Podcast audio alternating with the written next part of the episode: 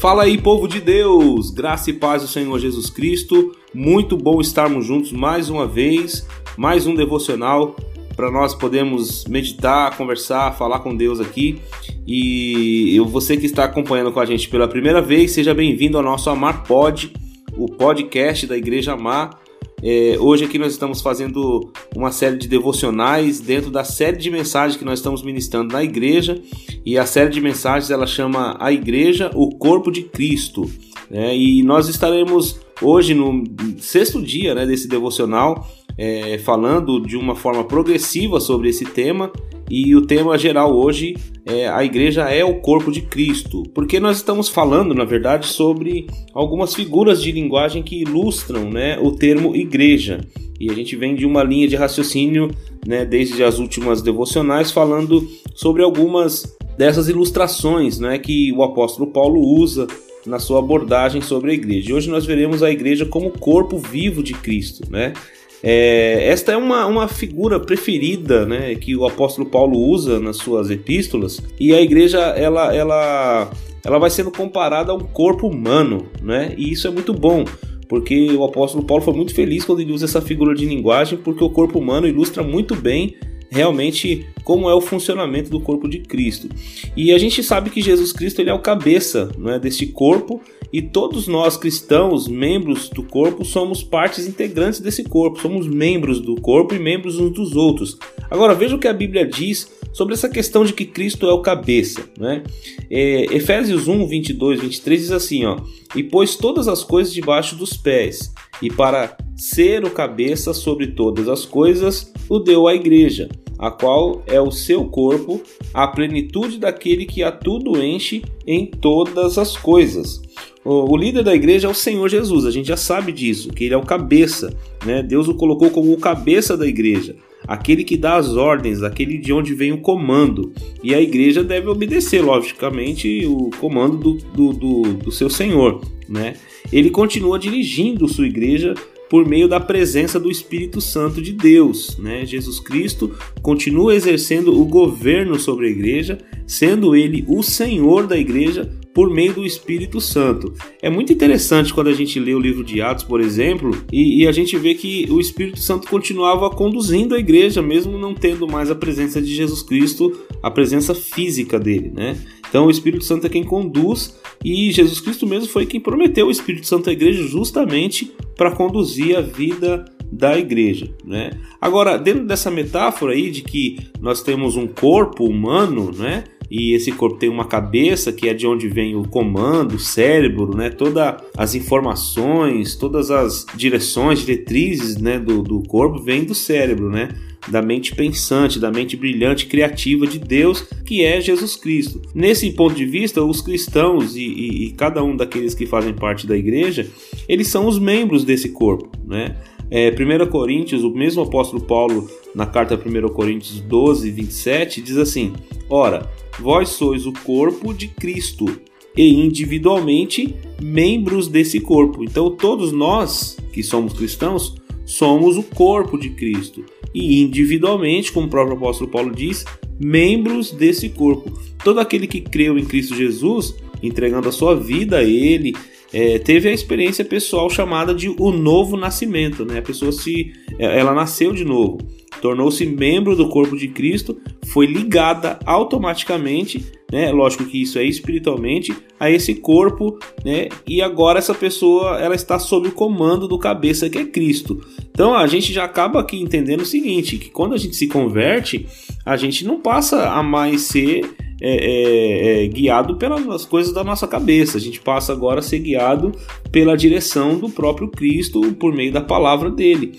E por isso nós estamos unidos a outros membros do corpo, né? formando um só corpo. E a realidade é tão profunda que a Bíblia é, diz que nós somos membros uns dos outros, de uma forma que a gente não pode nem imaginar é, estar longe de outros irmãos, vivendo uma vida né, sem ser uma vida coletiva. Muito pelo contrário, a gente tem que viver essa vida coletiva. Não podemos viver dentro de uma individualidade achando que assim podemos viver a, a ideia de ser igreja. Né? E muito me admira aquelas pessoas que querem é, é, decepcionadas até com a igreja, dizer assim: ah, não, eu vou, eu, eu sou igreja, eu creio em Deus, eu leio minha Bíblia, mas eu não quero saber da igreja. Não existe isso, né? Então isso não é cristianismo, isso não é ser igreja. A Bíblia diz em Romanos 12, versículo 4 e 5, diz o seguinte: Porque assim como num só corpo temos muitos membros, olha aí, muitos membros mas nem todos os membros têm a mesma função, assim também nós, conquanto muitos, somos um só corpo em Cristo e membros uns dos outros. Nós não somos só membros do corpo de Cristo no sentido de que nós somos parte dele, mas nós somos, além de ser parte dele, nós somos parte uns dos outros, nós estamos conectados uns aos outros. Não tem como fugir dessa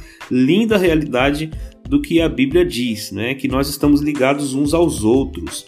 Infelizmente, meus irmãos, há muitas pessoas que simplesmente frequentam um culto numa igreja, entram e saem da mesma forma e não tem qualquer relacionamento com outras pessoas. É tempo de, de verdade, irmãos, de aprendermos o que, o que significa ser membros uns dos outros, né? O que significa ser membro da família da fé né, de ter um lugar para pertencer, de fazer parte de uma comunidade.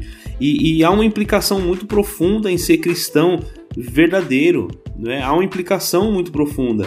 Além de, de, de obediência ao cabeça, há também o fato de sermos membros e, e, e, estarmos em união e interdependência com os outros cristãos, servindo uns aos outros e recebendo o, o, o, fruto do serviço dos outros sobre nós. Nós servimos e somos servidos, abençoamos e somos abençoados, de forma que não tem como a gente ser igreja sem estar conectado com outras pessoas. A Bíblia diz ainda em Efésios 4 capítulo 4, versículo 16, é, 15 e 16 diz assim: Mas seguindo a verdade em amor, cresçamos em tudo naquele que é o cabeça, Cristo, de quem todo o corpo, bem ajustado e consolidado pelo auxílio de toda junta, seguindo a justa cooperação de cada parte, efetua o seu próprio aumento para a edificação de si mesmo em amor. Então nós formamos um só corpo e, e isso fica claro para gente. A Bíblia deixa bem claro que cada cristão é membro do corpo de Cristo e a gente precisa notar o seguinte: que ela fala do corpo e diz que deve estar bem ajustado. O versículo fala isso. E consolidado, ligado pelas juntas e trabalhando em cooperação. Né? Estamos juntos por causa de alguma coisa que nos liga, né? E quando a gente pensa no corpo humano, por exemplo, a gente pensa nas juntas, nos, nos ligamentos, nos nervos, né? Que fazem a ligação de todo o corpo, e, e isso faz muito sentido. E Paulo usa justamente essa mensagem para dizer que nenhuma das partes do corpo está solta, caminhando sozinha independente, não. Ela tem uma ligação com as demais partes e todas elas, fazendo a sua parte individualmente, funcionam para o bem do próprio corpo e para o crescimento dele. Olha que interessante isso, né?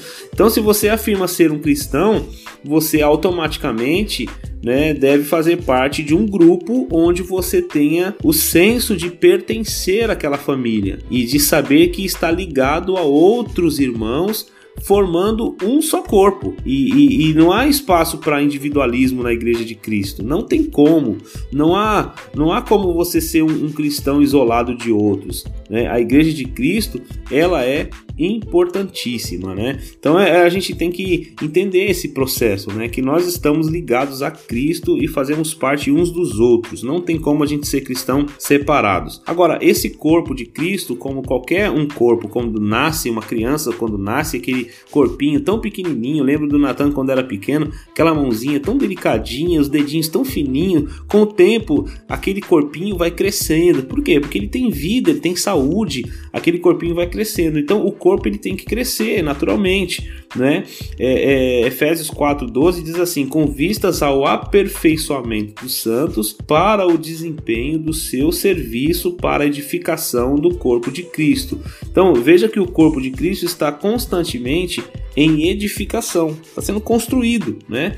E este crescimento é tanto numérico quanto também espiritual. Então a igreja ela cresce, ela cresce das duas formas, ela cresce numericamente e ela cresce espiritualmente. Não tem como a gente imaginar uma igreja que passa ano, é, é, entra ano sai ano e essa igreja não cresce numericamente nem espiritualmente. Isso não, não, é, não pode ser concebido no nosso coração. Efésios 4,16 diz: de quem todo o corpo, bem ajustado e consolidado pelo auxílio de todas as juntas, segundo a justa cooperação de cada parte, efetua o seu próprio crescimento para a edificação de si mesmo em amor. Então, assim como esse bebezinho nasce e começa um processo de crescimento até formar uma pessoa completa, né, o corpo de Cristo também está nesse processo de crescimento.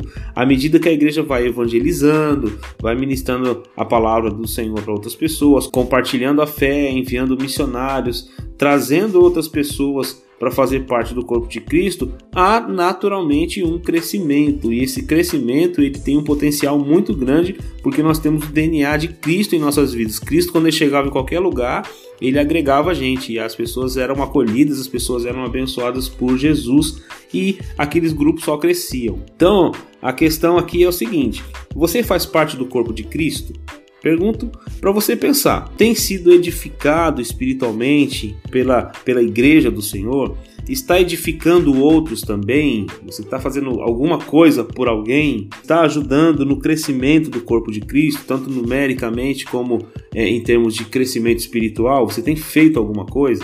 Então, é hora de você pensar, né? Se você se, se julga ser um cristão, se você se julga ser igreja, fazer parte da igreja, e de repente você não está vivendo nada disso, você só vai para um culto, você volta desse culto e depois não tem nenhum compromisso, você vai e vem e, e, e não está comprometido com as coisas relacionadas à igreja, então peraí, tem alguma coisa errada. Né? Ou você não faz parte da igreja, ou você faz parte e você está sendo um, um, uma parte doente do corpo. Peraí, tem alguma coisa errada.